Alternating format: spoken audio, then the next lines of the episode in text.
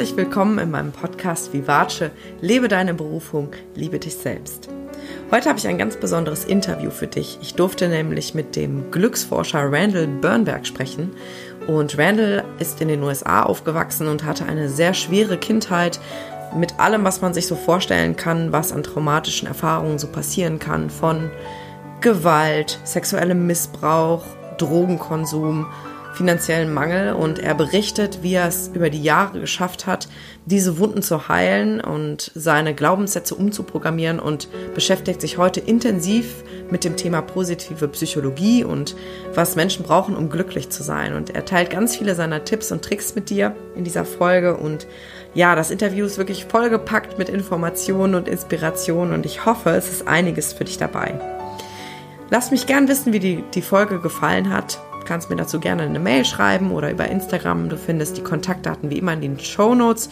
Und wie immer freue ich mich auch riesig über eine Bewertung, vor allen Dingen auf iTunes, damit möglichst viele Menschen diese Inspiration auch bekommen können. Ich wünsche dir einen wunderschönen Tag und jetzt erstmal viel Freude beim Zuhören.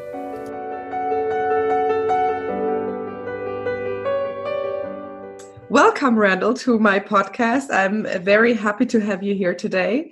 And I know you work on uh, happiness in the first place. So you do research on that, and you are a coach, a speaker, and trainer uh, in the region, but also internationally. And um, I would love you to introduce yourself a little more into detail, if you would like. Okay.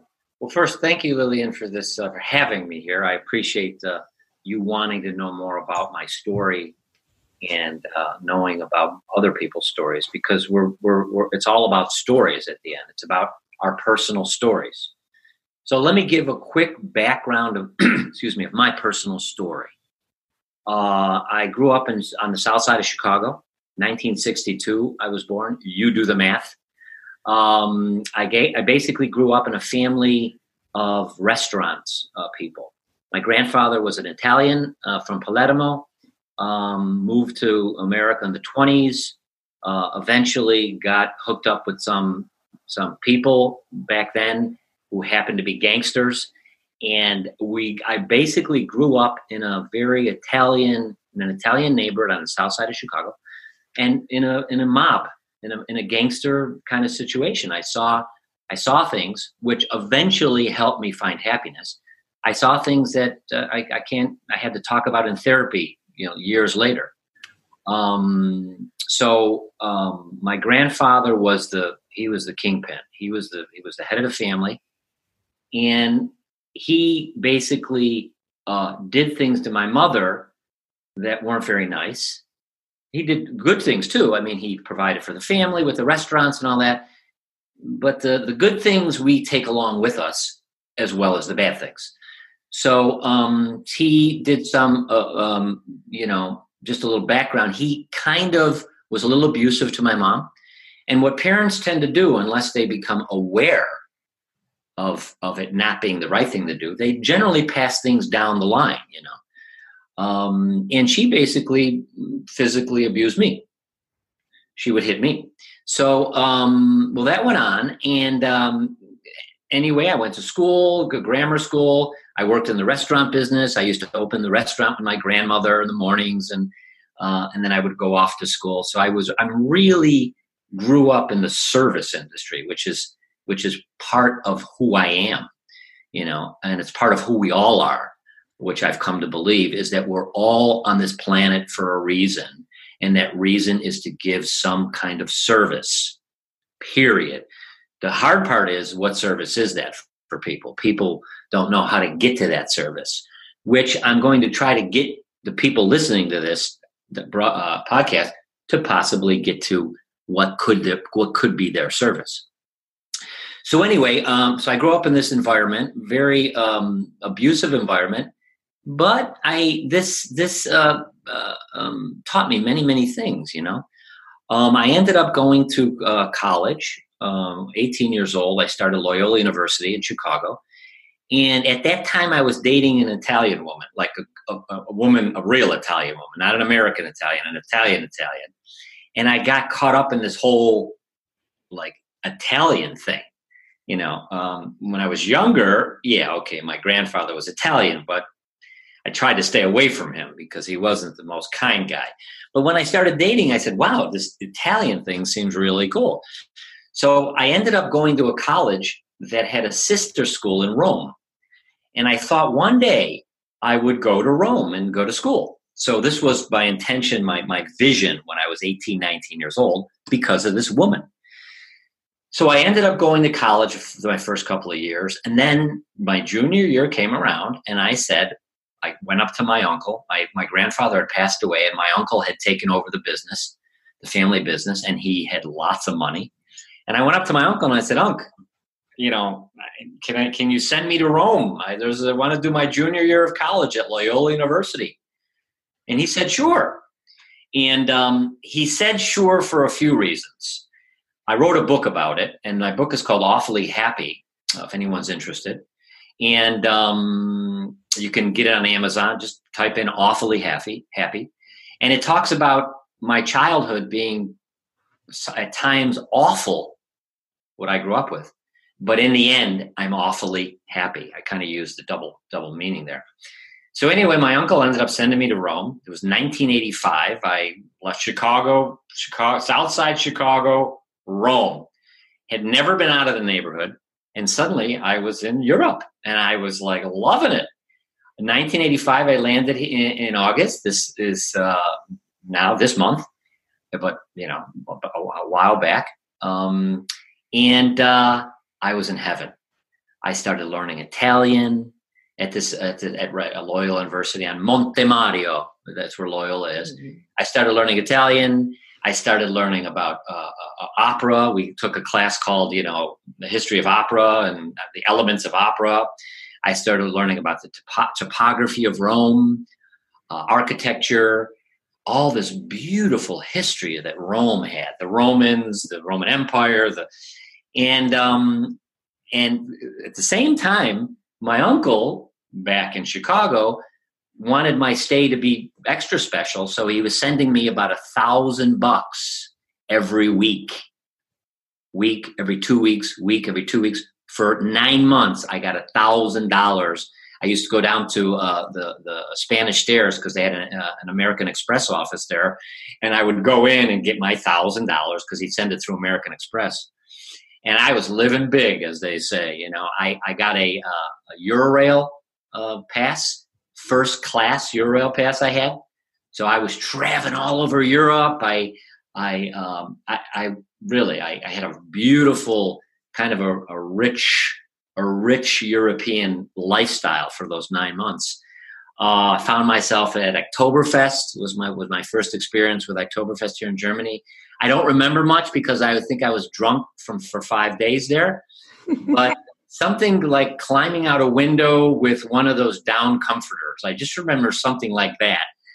But other than that, that's about it. Um, traveled a lot. I uh, traveled with with on the train with my Eurail, passed to Spain, went down to Malaga, went over to Marbella, uh, ended up uh, taking a cruise from Malaga over to the islands, uh, over to Geneva. I was all over Europe, and and in um, when I came back, I came back in June of 1986. It was one school year. I said to myself, I had a vision. I said, I will be back. I will be back in this beautiful Europe to live. Came back to America, eventually graduated. I have a, a communications degree with an Italian minor. In America, we have a major and a minor, and with lots of psychology courses in there as well. Um, at the same time, I, I started therapy. Um, while I was, when I got back, I realized when I, if you take yourself out of what's considered normal or what you grew up in, mm. You start to realize some some interesting things about yourself. But sometimes you have to physically take yourself out of places to and to look back and go mm-hmm. yeah gotta, it changes the perspective. You look at your your life through a window. Mm-hmm. and i saw i really saw chicago when i was staying in rome in a different light. And i saw my my family in a different light. And i saw all these things. So when i got back i started therapy. I needed to make sense of what the hell happened in my childhood And I would say one of my saving graces was therapy. Um, I went in and um, it, it, was once a month. I started and I just couldn't get enough therapy. I, I was just loving this stuff because I had some psychology classes and I knew about psychology. But you see, the Americans, you know, we we we turned psychology into therapy. Psychology wasn't necessarily therapy. Mm-hmm. But after the Second World War, um, soldiers came back and uh, had something called post traumatic stress syndrome.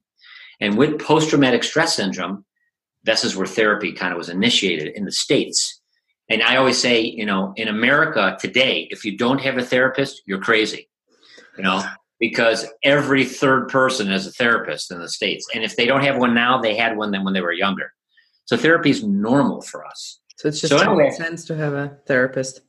Yeah, you know, you to talk about. So I love therapy, and I even my partner and I, when we can't come to terms on stuff, we need a neutral party. We go and see a third person to kind of go, okay, what do you need? What do you need? Did you hear what he needs? Did you hear what she needs? and we basically make sense of what we're needing. Yeah. And I, I, I really tell people in my in my in my courses and seminars, if you can't, if you're in a relationship and you come up with a situation that you cannot solve, go to a third person, and that third person you can call it a mediator, you can call it a counselor, you can call it whatever you want, but someone with some neutral neutrality to mm-hmm. take a look at the situation. So when I got back in uh, 86, I and then 87 graduated, um, I didn't really know what to do with myself. So my uncle uh, had some restaurants uh, still back then, which where, where, he made all his money, and he I started waiting tables. Um, didn't really know what to do. And then 1988, uh, my brother, who had moved out to California, my oldest brother, I have three brothers, two older, one younger. And my oldest, oldest brother, uh, he had always been my hero. He was my, whatever he did, he really, I, I admired him. You know, he's my oldest brother. The one, the next one up, we were too close for me to admire him. We, we were always fighting for stuff. You know, we grew up fighting stuff. But the oldest one, for example, when I was 14 years old, he was at the university. He was at college. It was 1976. And he came home from college once, and whatever Bob did, that was me. I was like, I wanted to be like Bob. Rand, Rand wants to be like Bob. and I remember very, uh, very, very vividly my brother uh, coming home from college the summer of 1976 and saying to his younger brother, Rand, come on in the basement. I want to show you what I learned. And I went down to my mom's basement and he goes, Yeah, pull up your sleeve. This is going to be great. Yeah, I pull oh. up my oh. sleeve. Yeah, I pulled up my sleeve. He pulls out a spoon. He puts a piece of cotton in the spoon, puts some little white powder in there, mm. puts, a little, puts a little water in there, lights it up, pulls out a needle. He grabs one of my mother's nylon socks because the downstairs in our basement we had our wash machine, so with our nylon nylon clothes there ties my arm, and literally puts a needle in my arm. And at 14, the summer of the summer of 1976, my oldest and best, my favorite brother, shot me up with cocaine. And um, I loved it. I thought it was the oh, I loved it. And it was he was my older brother. This guy, he was my idol, you know. And whatever he did and whatever he said, this must have been good. So the whole summer long, I ended up shooting up with cocaine. And I say that now, um, I don't want to freak people out with that story, but it really played a role in how far I've come and how I see my development, uh, which I'll talk about in a minute. Um, but I got into drugs. You know, my brother turned me on to drugs. And when he went back to college, I started doing LSD. I started doing uh, more coke. I shot up more in the basement. I found a little. We had a bit, you know, there was a, a, a bathroom down there, so it was there was a sink. And I literally, in those years, I did a lot of drugs, believe it or not. 14, 15, 16 years old, I was doing drugs. And um, the reason why people drink or do drugs, we know this now in science, is because something in their childhood prevented them from developing something called self love. Hmm. If we if we don't develop self-love at an early age, if we have downloaded negative emotions, if we've downloaded negative experiences, those things stay with us mm-hmm. forever until we reprogram those downloads. I mean, just, just to just to um, go in there for a second, um, I know what you mean with downloading, but can you explain that little bit? What do you mean by downloading negativity? Sure. Um, there's some new science out there called epigenetics, and um, epigenetics basically means that the experiences that your parents and their parents had growing up and the experiences that you had at that early age are in your genes. So um, people think of genetics as DNA, gets goes to the protein, and it's a one-way street. Well, it's not just a one-way street because what also is in your genes is, for example, my my mom was beat up as a child uh, by her by her father. He was a brutal man. You know, he would slap her at the kitchen table in front of her grand uh, her kids, which I saw, which I downloaded basically. So I saw this is what I would call it as a download in those years from when you're in the third trimester. Uh, while you're in your while you're in the while you're in the womb of your mother until about the age of six or seven, uh, growing up, everything we see and hear, we develop what's called pa- pa- paradigms for. And these paradigms basically are uh, what you would call uh, like a belief system. They start to develop our belief system. So if you saw your grandfather hit your mother at the kitchen table, you might think that's normal that the man hits a woman. And the, my mom didn't uh, didn't say stop it. My mom just said, "Oh, sorry." You might think it's normal.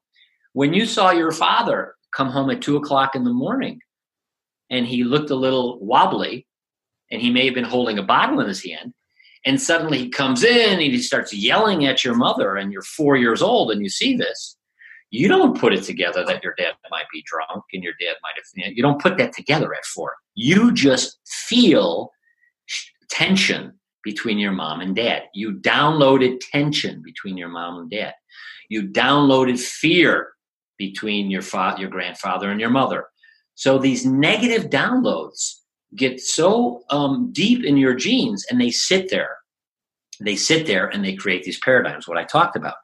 Now, um, this epigenetic story. So, so if you think about it, the, your parents had an upbringing, their parents had an upbringing, and all those negatives and positives by the way it's not just the negatives that stick in there it's the positives as well so all those things kind of stay with you and um, when I talked about therapy, when I was when I started therapy with stuff, I tried to kind of go back. This is what classical psychotherapy does. You go back into your childhood and start to, and start a, and, and try to recreate those experiences and how you felt and stuff like that. Therapy, I always say, is a wonderful thing for many people. They need to go back and deal with that stuff. But just going back and dealing with that stuff isn't enough. And we're going to talk about positive psychology in a minute. And this is the difference between classical psychotherapy and positive psychology. So, anyway, um, so you download all these things, and as you grow up, you start to, those paradigms start to turn into habits. And the latest research is, is by the time you're 35 years old, between 90%, 90 and 95% of the things you say feel, do, and think are so subconscious you don't even know it. You're driving a car, you're not thinking about shifting those gears. You're brushing your teeth, you're not thinking of up, down, left, right, up, down, left, right. You're just doing it. And so now you you you're in a relationship, and this is where, where these where these negative so-called downloads and eventual habits come out is in relationships.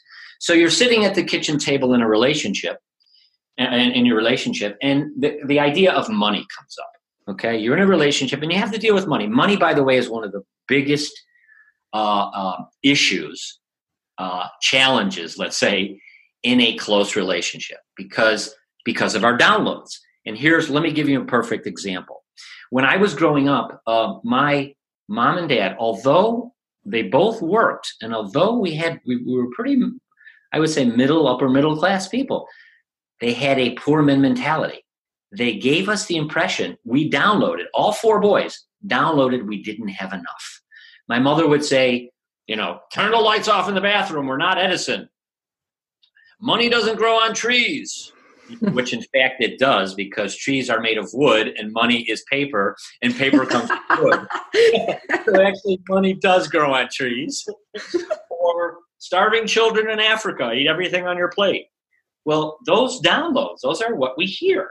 And with those downloads, we create, and I created not enough. Mm-hmm. There's not enough money. In my mind, not enough. Not enough money.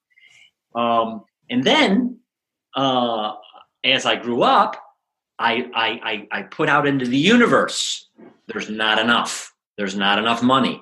And I can tell you, uh, if it wasn't for my uncle and it wasn't for student loans up in, uh, here and there and all the money that I made, I never had enough money. I was always in debt. I mean, I I did it. I my downloads. I, I welcome to the universe. Hi, universe.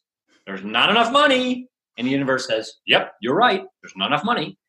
So now, sitting at the kitchen table. So in relationship, this is where these things come out. So I'm sitting at the kitchen table with my partner Katya, and um, she basically. So I downloaded not enough.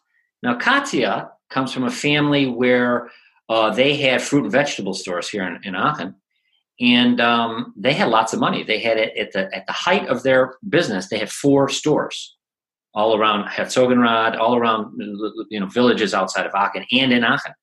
They were rolling in money. Matter of fact, Katya tells me they were millionaires in the 80s and 90s. One problem: they didn't know how to handle money. They didn't know what to do with money, so they didn't pay their taxes. They didn't pay their their their debtors. They didn't pay people. So what happened? What did Katya download? Money's great, but there's never enough of it. There's never enough. There's never. We're going to always be in debt. When you have a lot of money, it means debt. Money means debt. So now we're sitting at the kitchen table. Katya says to me, uh, "So Rand, uh, you know the the electric bill went up 20, 20 euros." So my download without even thinking about it because it's so subconscious, my download goes, Do we have enough? I said to her, Do we have enough? I mean, do we have enough? I mean, we're both, we have a lot of, I mean, we have a good amount of money. But my download said, Is there enough? Katya's download went, Well, yeah, but, but with all our debts, we may not have enough because we, we have debt, because she downloaded the debt story. And suddenly, we're in our downloads and we get into an argument. We get into an argument about money. And I went like this. I went, whoa, whoa, whoa, whoa, whoa, stop. And I realized, wait a minute, this is not us. This is not the story. We're not there. We've got enough. We are enough. And this is what downloads tend to do to people. They they give them the uh, the impression or the feeling that they're not enough. They don't have enough money, so they always they're always chasing money. Okay, and when you chase money, this is called crying money. We call it crying money because it's crying. Well, I don't get I'm running after me. You don't get But happy money is when you don't chase money, when money, when you do what you love to do, you get happy money and you give happy money. Okay? Happy money has a different movement than crying money. Mm. Beautiful new, uh, relatively new book called Happy Money. I can highly recommend from a, a Japanese uh, author, Hi, Happy Money. Um, and it talks just about about these things. He uses science to to create. Uh, we create our vision with money, either happy or crying. So anyway, we download all these things, and the key is uh, somebody asked me, "Well, h- how do we change it?" I mean, with all these subconscious downloads, how do we know what to change, and how do we change it? So basically, um, there are there are probably three ways that you can reprogram. Number one, you have to know where where it came from and what it is. I mean, because the so this is where consciousness comes in, mindfulness comes in. And in my seminars and things, I teach mindfulness. And I don't I don't mean sitting in a corner doing om for five hours with your legs crossed. I mean just being silencing silencing the mind. And mindfulness, as many people are in this, know it only means being in the moment with one thought with no judgments.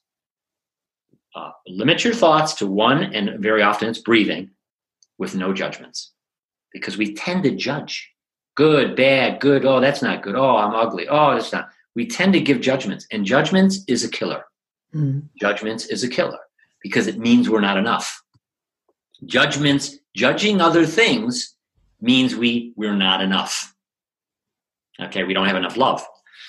So I always say three things to reprogram in the in the epigenetic story. If you've downloaded some things, number one, first you have to realize it. Number one, meditation. Going back into this mindful story and trying to realize what it is you need to deal with. And then think about a situation or two that you're in and the reactions you have and and and try to re- react in a different way. And this is what I and I and I talk about mantras and this goes into number two, is um, the biggest the, the the the time when we are most in our subconscious mind is directly before we fall asleep mm-hmm. and directly before we wake up. So what I do is is I I fall asleep to mantras. I fall asleep to "You are enough," "Everything is great," or um, uh, or ohms. I, fall, I fall asleep to beautiful, uh, encouraging mantras, and I recorded them myself. I, I, I, I fall asleep to my own voice, going, Rand, you have it all. You are enough. You love yourself. You are beautiful, Rand. You're handsome. You're mm, this is this is how you so you you you fall asleep to those things you wake up to those things you know, at, at, I'm getting less and less because I'm I'm pretty much there. I don't want to say there, but I'm I love myself these days, and I don't. And, and part of the part of that is I, have changed my lifestyle. I don't drink anymore. I don't. I don't. I used to still be in the drugs even when I moved to Germany. Don't do anything that anymore. I do yoga. I meditate. I do sports. I'm a, I'm a vegan. I literally have changed my life where everything that goes in it everything that goes in my body, I chose. Which is also like a sign of self love to control that because you only want the best for yourself and for your body and your mind. Definitely. I mean, the Buddhists have been talking about this for thousands of years. The outside world mirrors did not, did not uh, uh, uh, affect your inside world unless it's positive. Unless it's, you're in, in the forest and you're looking at the green and you're feeling the you're feeling the wonderful breeze and you hear the birds singing. If, if, if it's a positive effect, if it's affecting you positive, let it happen. But but negative energy from the outside world, negative people, downer, I call them downer people, stay away from them. Stay away from them. Um, and the third thing is is literally what I just said, hanging out with people that support you, that support the new mindset, that support the new download, that, that support the new loving Rand, the new the new the new part of you that loves yourself. You know, when I stopped drinking, uh, December 23rd, 2016, I stopped drinking. And I'm not saying I was a big drinker, but I liked wine. I grew up in a restaurant family. I lived in Italy. Hey, I love wine. Hey. I mean, no. it goes to five. I, I love wine. And um, so, but I stopped drinking basically, and I'm going to tell this story. Uh, Germans out there that are listening, um, this uh, alcohol in Germany is is a problem. Uh, America, we have pharma. We have the pharma industry that we've grew up with. We aspirin. My mom, you had a you had your nail hurt. You had a little fingernail problem. Take an aspirin we had a we had literally a chest full of aspirin. So the pharma industry took over America. What took over Germany is the alcohol industry, and the lobbies don't talk about it. They don't really talk that it could be a problem.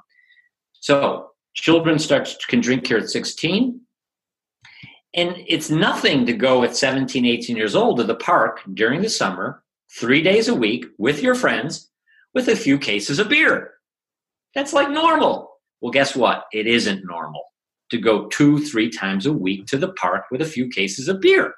That's it's alcohol. It's not water. But see, the culture, and this is where epigenetics comes in, that you grow up with your parents drinking alcohol. You downloaded that it's normal. You downloaded that alcohol is like water because your neighbors drank it wherever you went. you're every party. You basically one of the things I love about Germans is they help each other move. It's a, moving story. But what comes after the move? What do you celebrate with? Yeah, beer, pizza, and beer. This is a story. So beer is like a celebration. What about celebrating with a smoothie? What about celebrating with something healthy? So this is what happened. So I quit drinking because I saw my daughter. She was about 20 years old at the time, living in the Frankenberger Viertel here. They would go to the park there, and they would with the Kiste beer, with a case of beer, three times. And I couldn't tell my 20 year old daughter, Ronnie, I think, uh, you know, you probably you think you're drinking too much because it's the father talking. So what did I do? Uh, a parent as a role model. I quit drinking because she knows I like wine. So I quit. I wanted to see if that had an effect on her, and you can't believe it. Three and a half years later, my daughter is so conscious of her drinking now. It totally turned her around.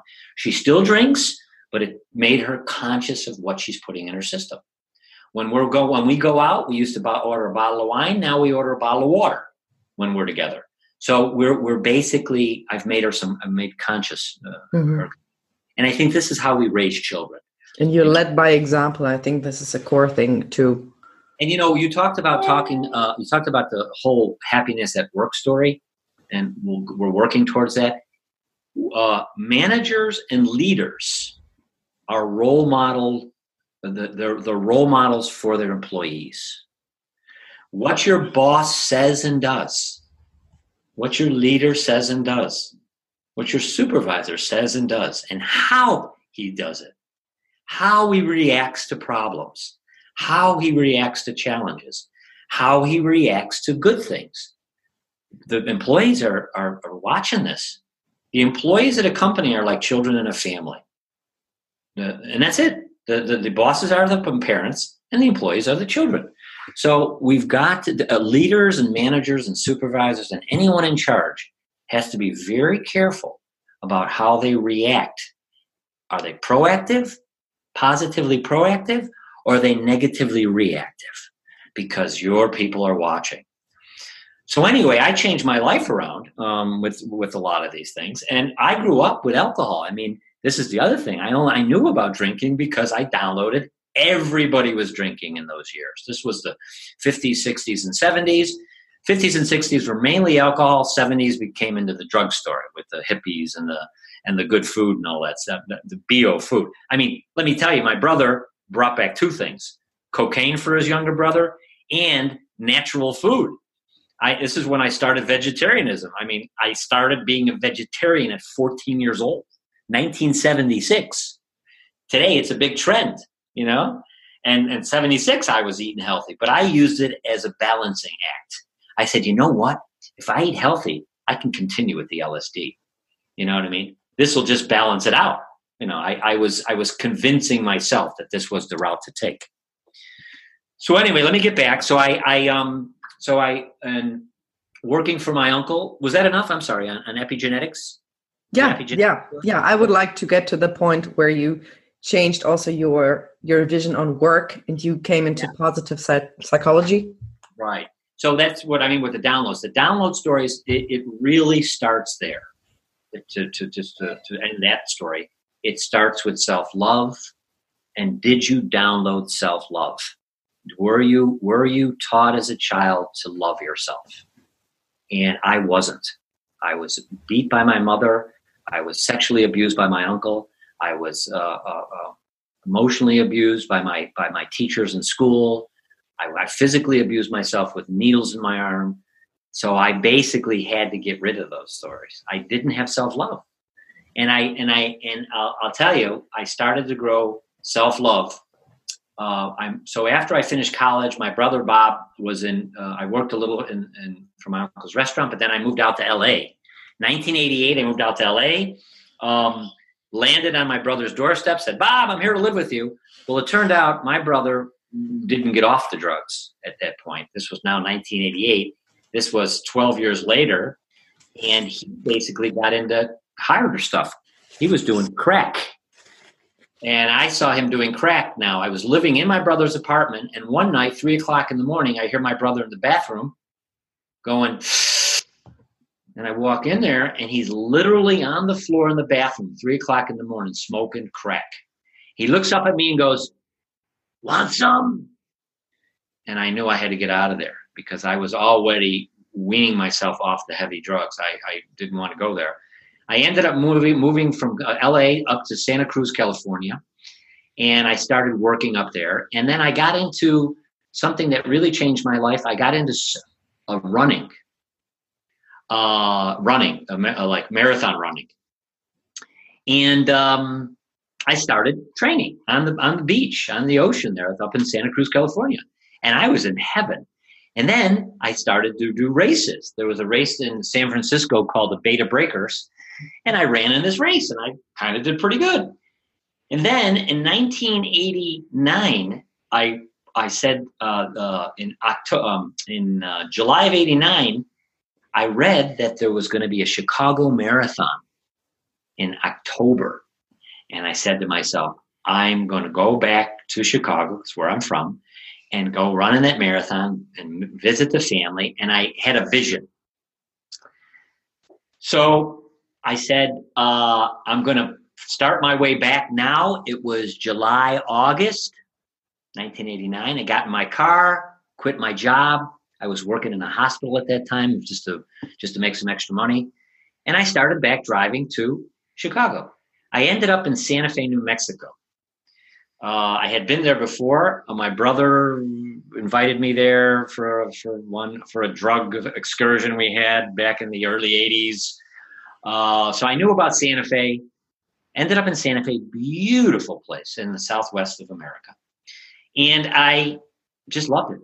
I I basically uh, started. I, I I overnighted there and I used it as a training place because it's 7,000 feet, 2,500 meters above sea level.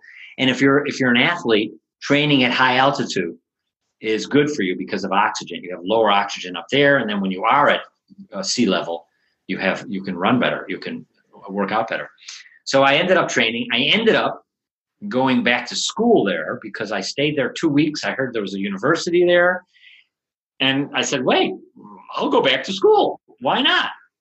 Ended up going back to school, getting my master's degree, studied psychology, philosophy, and it was crazy. I didn't plan to go back to school, but I I I, I tended to be okay. Why not?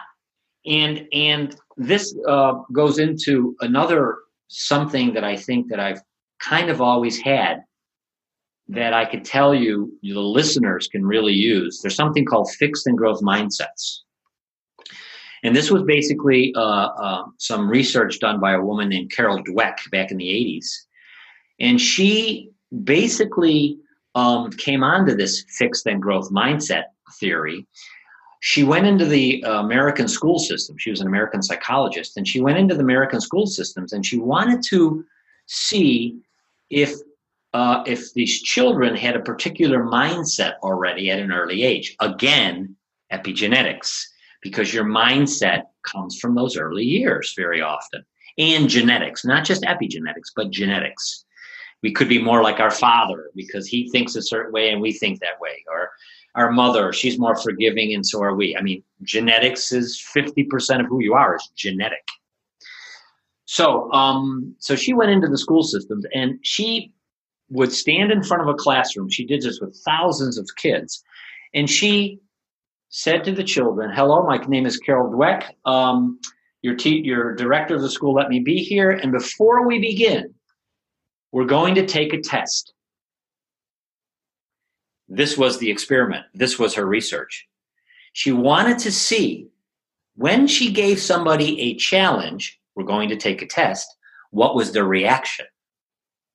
Some kids went, Oh, I hate tests. I'm no good with tests. I'm going to it's going to be awful.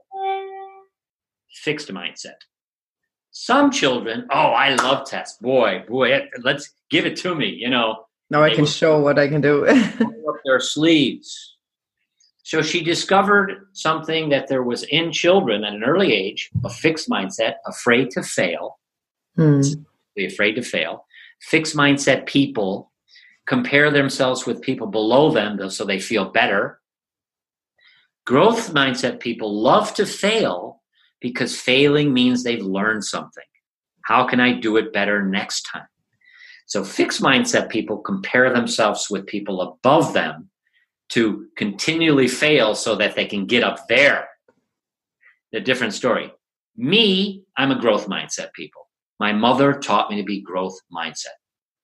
So, I'm in Santa Fe, New Mexico, school, college, go back to school. Yeah, why not? Okay, well, I ended up going back to school, trying a new challenge. I wasn't afraid. I, to be honest, education wasn't my thing. Thing, but I, I used it kind of as a way out of my of my. I, I realize now, looking back, I used education as a, another substitute as the way out of my neighborhood, uh, of the abusive stuff in my neighborhood, and um, so anyway, went back to school, finished, got my master's degree, then finished that.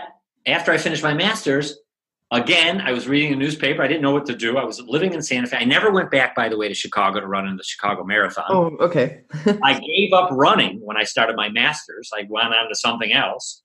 And um, I was reading the newspaper and I saw uh, in Albuquerque, New Mexico, an ad at the university there for a uh, language arts teacher program. So basically, an English teacher. People who have their degrees can become a language teacher, uh, an, an English teacher, with a 14 month intensive. I applied, I got in, I went back to school. I went to the University of New Mexico, and I was waiting tables at a restaurant to make money. And my uncle was sending me money. Again. Again. Again, my uncle was helping me out. Um, so I, I basically learned to be a teacher, an English teacher, another degree. See, in America, it's very different than other places. You do many things by the time you're a certain age. I mean, I was only 29 years old, and I've already I did my bachelor's, I did my master's degree, and now I'm going to do another thing, and I'm I'm 29, and I really hadn't really worked. I was only waiting tables by you know at this time. So I ended up going back to school, and I in part of this teacher training, I had to team teach in a school in Santa Fe, New Mexico. So I was team teaching, and while I was teaching, I I was I realized this is what I want to be for the rest of my life. I found what I want to be a teacher. You know, you earlier in the day, earlier in this conversation, you called me a coach and a trainer and all these things, and we we call ourselves those. But you know what? I call myself a teacher because teachers take information that they learn or they've done research on, they bring it in, they try it themselves very often, which I did. Did it, did it work? You know, with my growth mindset, I'll try it. I failed here. Oh, this worked. Oh, this is great. Oh, this is great. I try it and then I give it away. And then I create workshops and seminars to give it away. You see? So I take information, I work it through, and then I give it away. So I'm like a middleman for mm-hmm. information. But you and, enrich it with your experience and your yeah. your own thing. Well said. I, I enrich it with the things I learned in my childhood. I enrich it with the things I learned in my neighborhood. I enrich it with the things I learned in Italy in school. I enrich the things that I'm taking from science and I give it away. That's what I do. And um, and I and I, I hope people fly. I help people fly. And when they fly, I am very happy. It makes me so happy. And this is another sign of self love. If you can't be happy for other people's happiness, you don't love yourself. There are so many people that are jealous of other people making it. There are so many people that have envy that this one has more money, has a new car, has that bought that new house if you have any any any emotions that give you that feelings of envy or jealousy you have a self-love problem period. So i love to watch people fly. So i know my self-love story is done. I, i'm there. I can look in the mirror and go you are a good looking kid rand. So i ended up while i was team teaching and helping these children grow uh, I met a, a, little girl whose mother I got really close to, and I started dating her. The mother, her her husband, she wasn't married anymore, and the child was from obviously another another man. And we started dating in 91, 92. In 1995, while I was still teaching her daughter, we had a child of our own. It wasn't a planned story, but it it was a story. And uh, I always say it was the best unplanned thing in my life. this is that same daughter who I basically quit drinking to hope, hopefully find out she quit drinking. And then in 1999, uh, the woman that I was with um, said she wanted to go back home because she wasn't from Santa Fe, New Mexico, and her home was Aachen. Mm-hmm. So in 1999 of August, so literally 20 years ago to this month, I moved to Aachen. Uh, a little timely. This is nice. This podcast comes on the anniversary, my 20th anniversary of moving to Aachen. I landed here and I didn't know what to do with myself. I was I didn't speak the language. So I was an English teacher back home. I studied psychology. I studied communications. I spoke Italian. I'm landed in Aachen. What am I going to do? So I ended up going to the uh, the the Chamber of Commerce, the IHK, and I said, well, you know what?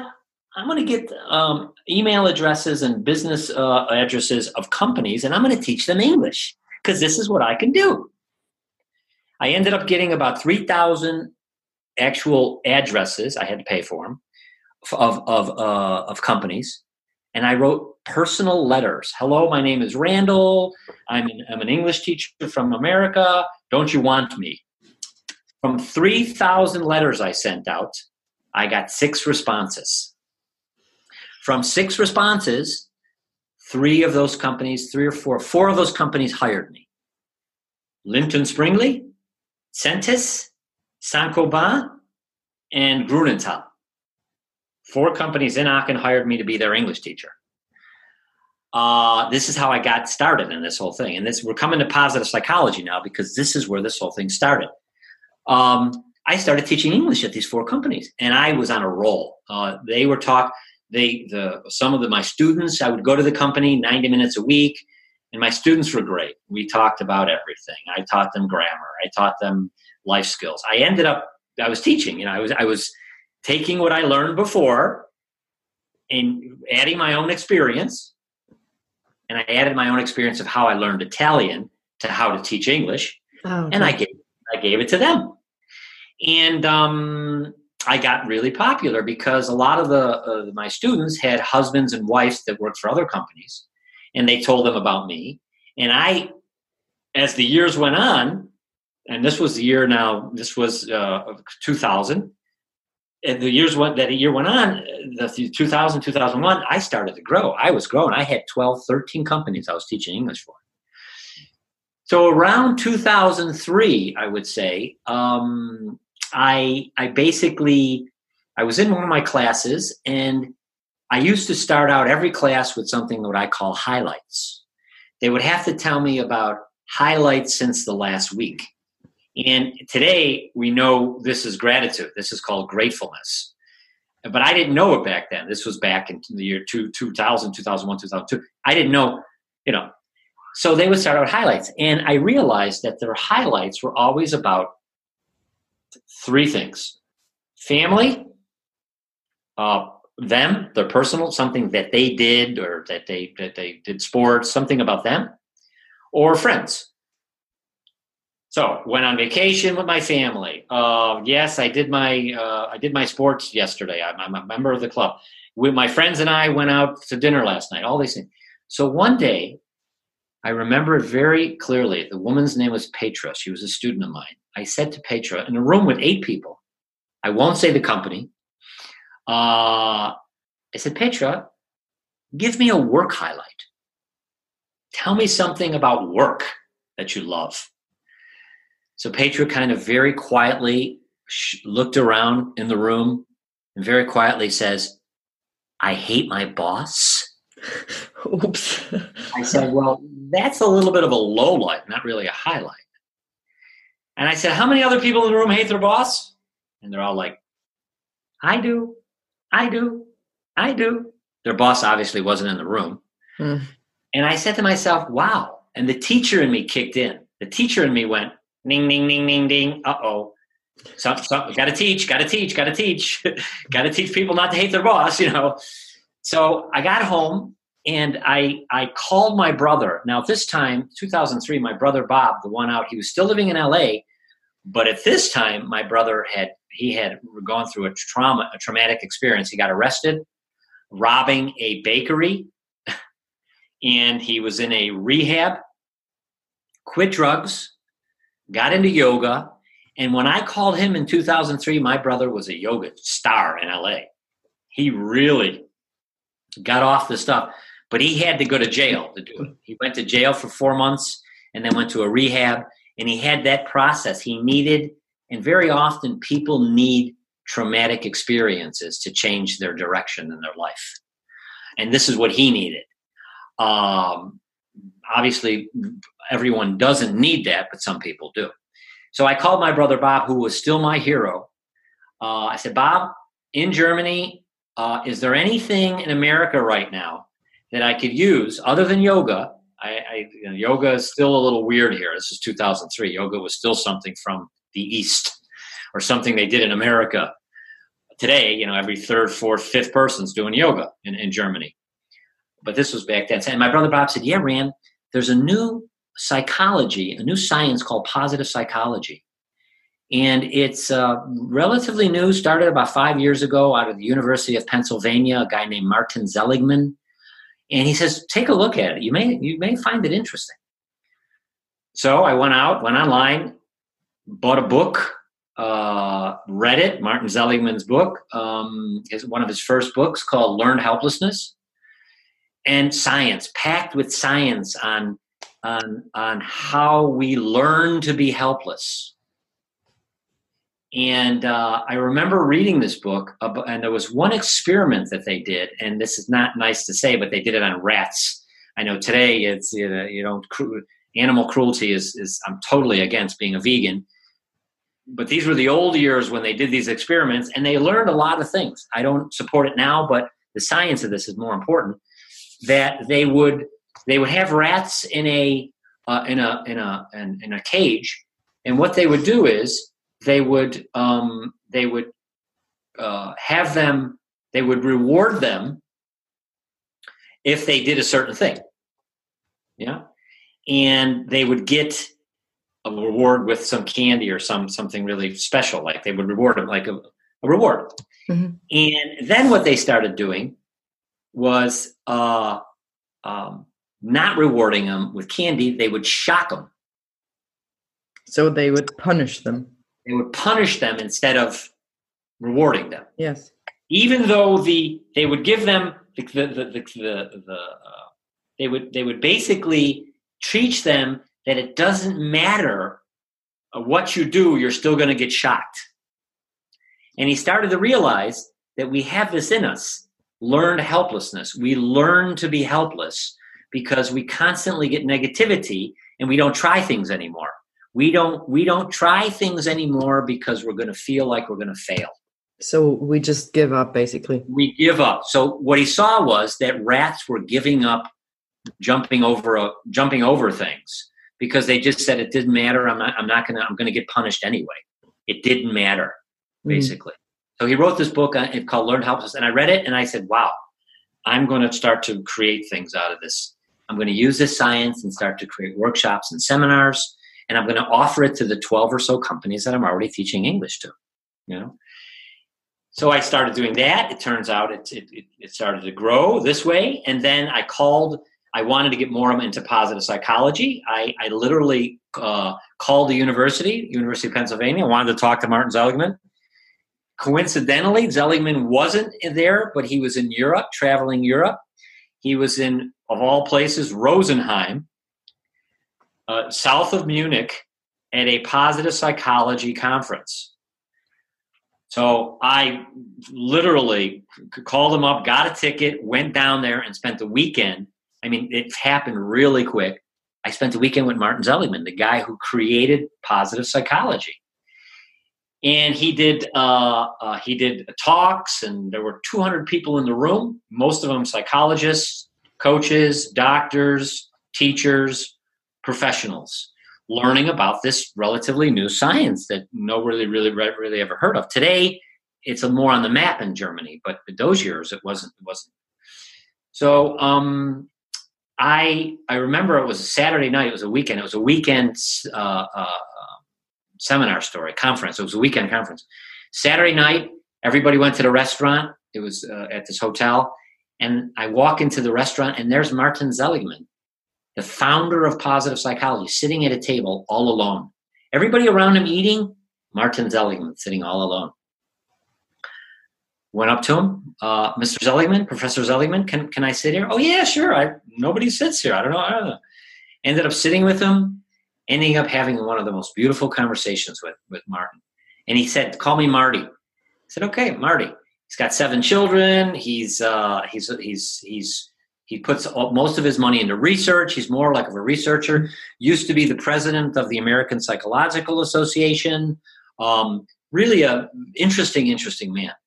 And to this day, I'm still friends with Marty. Uh, I email him, where are you going to be? I'm coming to America. Can I come visit?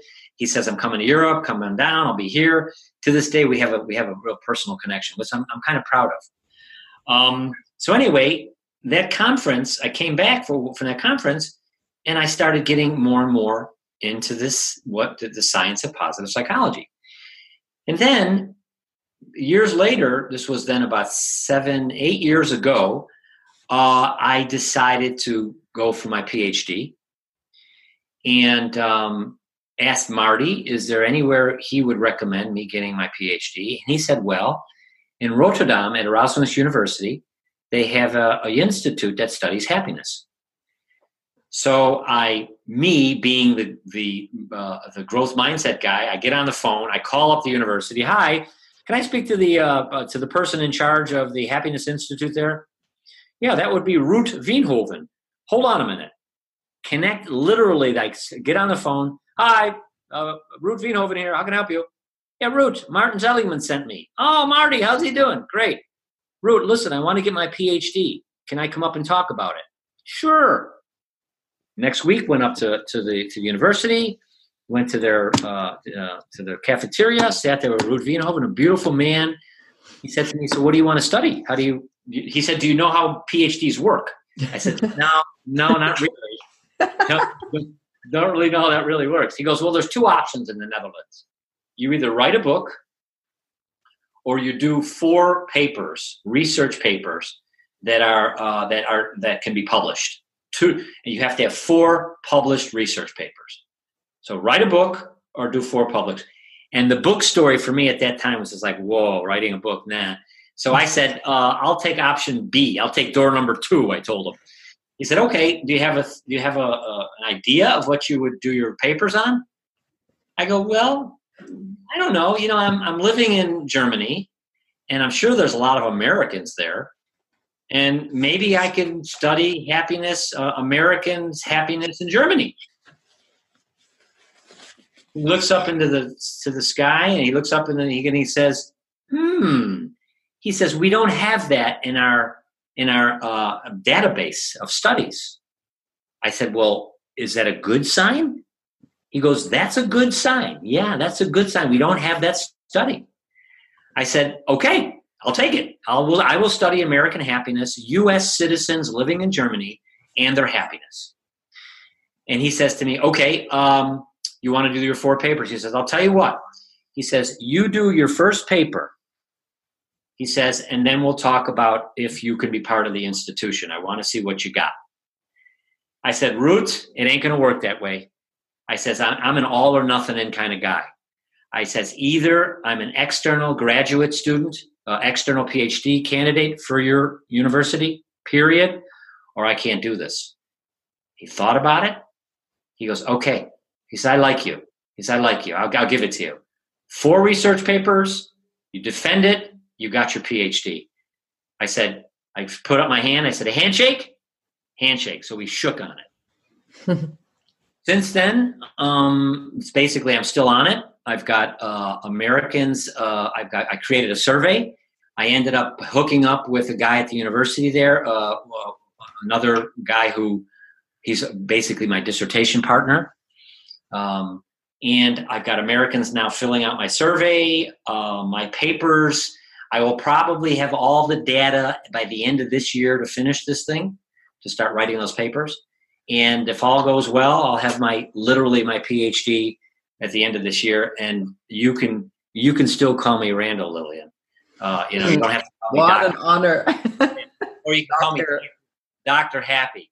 So while I've been while I've been at the school up there as an external uh, PhD candidate, I've been literally doing. I have I've had to. I have to study. I have to look at science.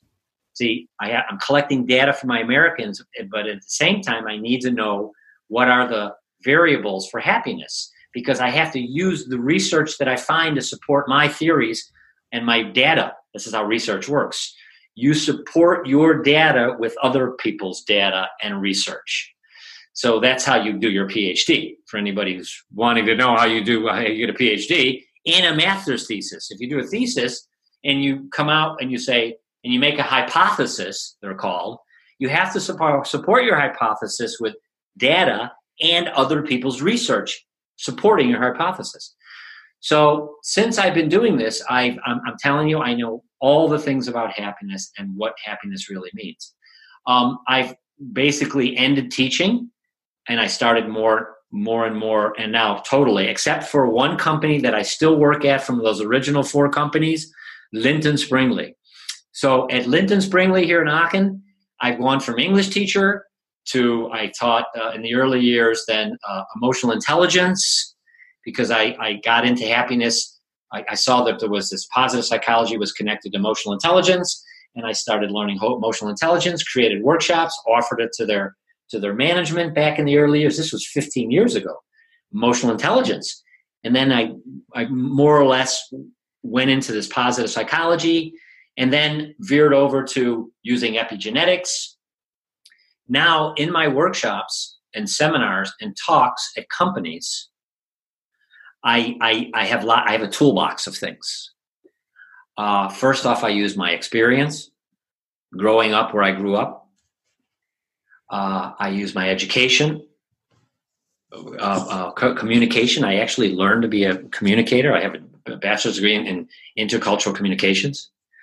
Uh, i use my psychology background, learning psychology and studying psychology.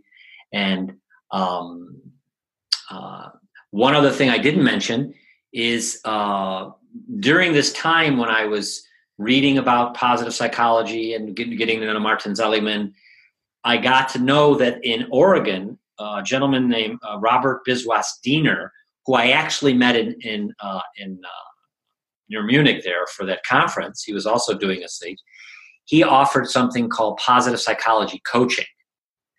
And it's basically an online course where he teaches you all about positive psychology, what it is, um, and how you can coach it and how you could literally use it in your in your you know in your teachings.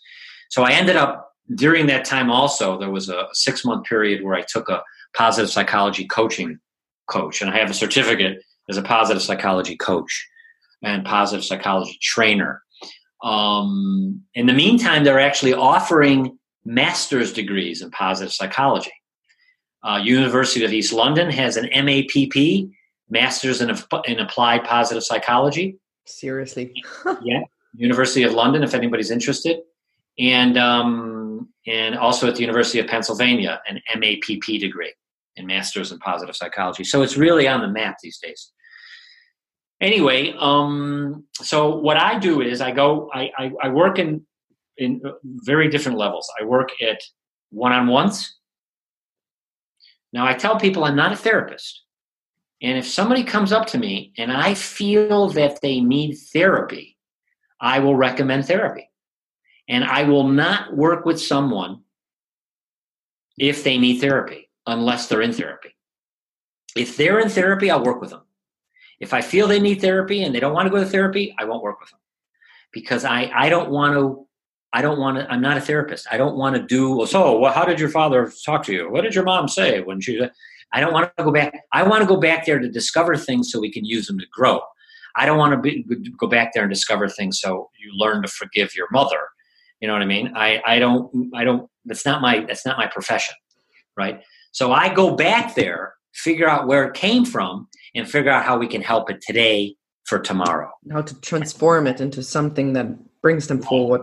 to, to, to, reprogram it basically. At the end of the day I, I try to reprogram what they got. But you got to figure out where it came from. So i work one-on-one coachings.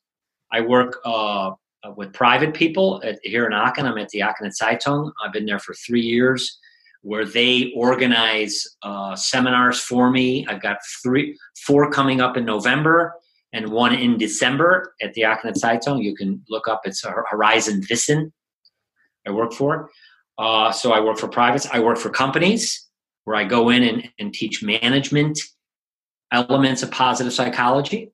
And finally, I work at, uh, um, at the RWTH. I lecture uh, positive uh, uh, education, uh, which is very relatively new in Germany. It's called Schulfach Glück, started in Berlin. And I do bits and pieces of Schulfach Glück, which originated from positive psychology. So I have these four areas where I do.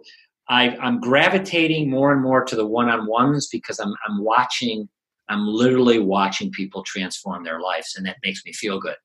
When I do, when I do uh, like public, when I'm doing speeches in the public, I may have 200, 300 people, and they may have an aha moment there in those groups. But at the end of the day, I mean, I love it, but at the end of the day, 95% of those people are not going to change anything in their life. Hmm. They're going to go, go oh, they're going to go back and they'll feel good for one or two or three days because they're on a high. And most people who have been to seminars and workshops for, for one, two, three, and five days, they're on a high because they're with people that are like minded and they're doing what they need to do. And for the week after they get home, they're they're feeling great. But two weeks later, they're falling forgotten. Yeah because of those downloads, they fall back into their old patterns. Mm. And, and, and, and you really, I can't stress this enough. If you fall back into your old patterns, and this is what generally people do, you will be you. It's it's the slowest way to happiness. the quickest way to happiness is discover what those patterns are that are not making you happy they're not they're giving you negative emotions this is where where I can where I can tell people if you do something or think something because it all starts in the mind. People always say, "Oh, I had a gut feeling." Baugefühl. There is no gut feeling. It started here. It's so subconscious, though. You didn't think about it. You're, didn't realize it was coming from your mind. Exactly. You didn't realize it because it was so in there. Yeah. Gut feelings come from here. Your reality, your mind, your thoughts create reality. Period. So you have to get to your thoughts to change what you want in your life. And you have to learn to observe the th- thoughts in the first place in order to change them. Exactly. And this is where mindfulness comes in. This is where meditation comes in. This is where being in the moment comes in. Um, so I, I so these people walk away and they're fine, they're fine, but then it ends. You know, they don't they don't really learn. So although I love that, I I I really am starting more and more to love the one-on-ones. Um, the companies, um, what I really learned is, and it's crazy because I've all, for the past, since I started teaching English in Germany and then started doing my workshops here in Germany, they've been in, they've been in German. I've been doing them in German. I never really thought of doing company things in English. I, I know that sounds crazy, but I, I started out doing them in German. So one day Katya came up to me and she said, uh, why don't you start doing them in English and like uh, doing them in more international setting? And I said, oh yeah, I speak English, don't I? And I and, and, and surprise, I, surprise. But I, but I, I, generally when I'm in companies, I just thought to speak German because um, I found that the that speaking the language of the culture, people will hear it better than speaking another language. If they hear it in their own language, and this is also science, if we hear if we hear tragedy in our own language, it affects us more than hearing about tragedy in another language. Mm, I can imagine because we, we we identify with that language. So I thought to i to have them identify with what I was saying that I would speak do it in German. Um, so this is it. So once I started doing things in English, I started basically growing internationally. Um, in October, I'll be in uh, little advertising here. In October, I'll be in Utrecht doing a, uh, a talk at a positive psychology conference. In December, I'll be in London for a week doing two seminars there in English, London. Excellent. Um, and just on the 6th, uh, two days ago, 6th of August, I was at the Brunssum Police Department in Brunssum giving a seminar to police officers in English. And I, I really, I, I, really realized that the, the, language, our native tongue, our father, our mother tongue, is uh, a wonderful story. Um, matter of fact, there's a there's a um, there's a speakers organization or website or platform called the Gedankentanken, and they're based in Cologne. And they normally do things in German. It's a German speakers academy and things. And on the 20, uh, 23rd of this month, August 23rd, they're doing the first ever English speakers night. Oh, really? I didn't know about that. And they invited me there. Really? So, wow, yeah, that's awesome. I'll be on the stage at Gedankentanken. I'm kind of proud of that because the Stefan Frädrich, the guy who runs it, uh, he's from Aachen, and I met no, him. Really? I met him years ago when he was first starting out, and I actually uh, I did work for him. Uh, he had a something called the Gedankentanken Lounge on Brüsseler Straße in Cologne, and I would give talks there when he was just starting out. So we have a friendship that is before Gedankentanken, and he never did anything in English, and now he's doing something in English, and he invited me to it, and I'm so proud to be there. So if anybody's in Cologne on the 23rd of August, tickets are going quick. Uh, uh, I'll be at Gedankentanken, 23rd of August. So, um, so what I realized in all these stories that I'm telling you, uh, maybe I can come to some kind of wrap up. If I don't know how I can, we're us Americans, we go on forever. I'm yeah, I, am realizing that, and uh, it's interesting because you kind of answered my last question already, which is where do we find you? Where can we see you?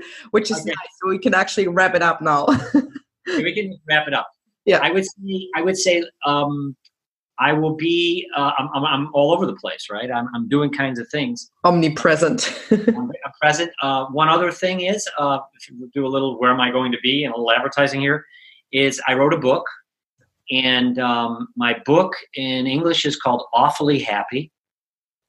Uh, you can get it on Amazon. Or in German, it's called Ekelhaft Gut Gelaunt. And basically, the book uh, is about many of the things I talked about here. It's about my childhood growing up in a in a relatively abusive uh, atmosphere. I mean, there were beautiful things in my childhood, and that's what the book's about. So the book talks about the abuse, but then does something in psychology called reframing. I reframed the abuse and made it what did I learn positive out of those so called negative experiences? Uh, for example, my mother, I, she was a good giving person. I learned to be a giver from my mother. Even though she was hitting me, she was giving me hits. But I learned she was to be a giver, giving to the garbage men, giving generous. to the giving generous, generousness. I learned generosity from my mother. Hmm. Various things. And and so the book has three parts is the not so good things I learned, the good things that I learned, and then a little bit of a self-help book. It helps people go back into their childhood and look at the wonderful things that happened in their childhood that they could use today. Because at the end of the day, Lilian, and I'm going to say this, and this might be a, nice place to stop. At the end of the day, it begins with self love. And if you judge, compare, or have any negative emotions throughout your day, it's probably inevitable that there's a self love uh, issue going on in there.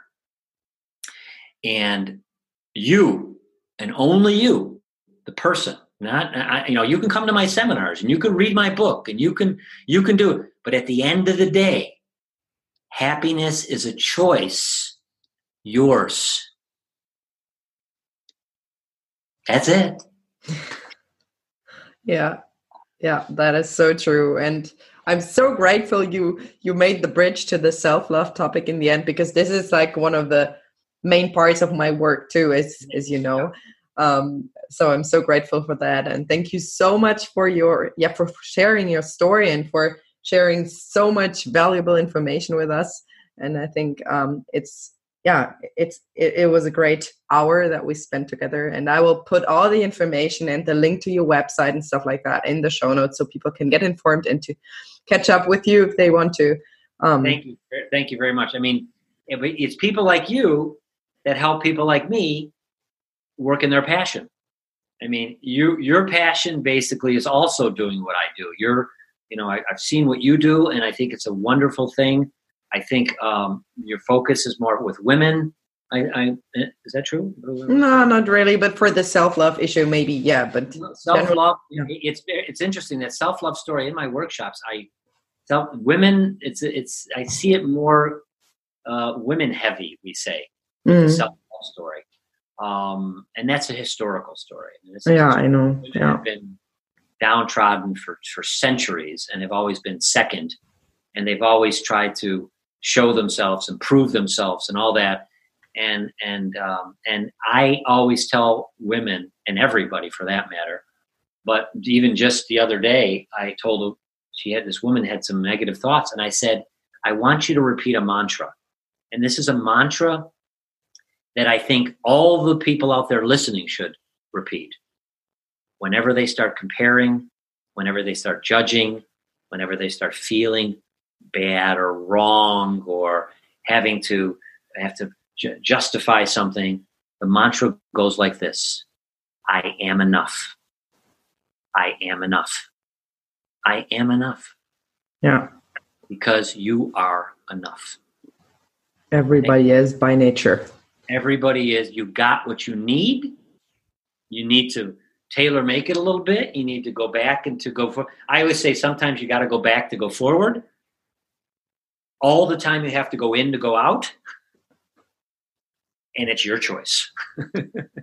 Yeah. Thank you very much Lilian, for having me. I really appreciate you being there. Thank you. And thank you for your time. My, my pleasure. We'll, uh, we'll talk again. Yes for sure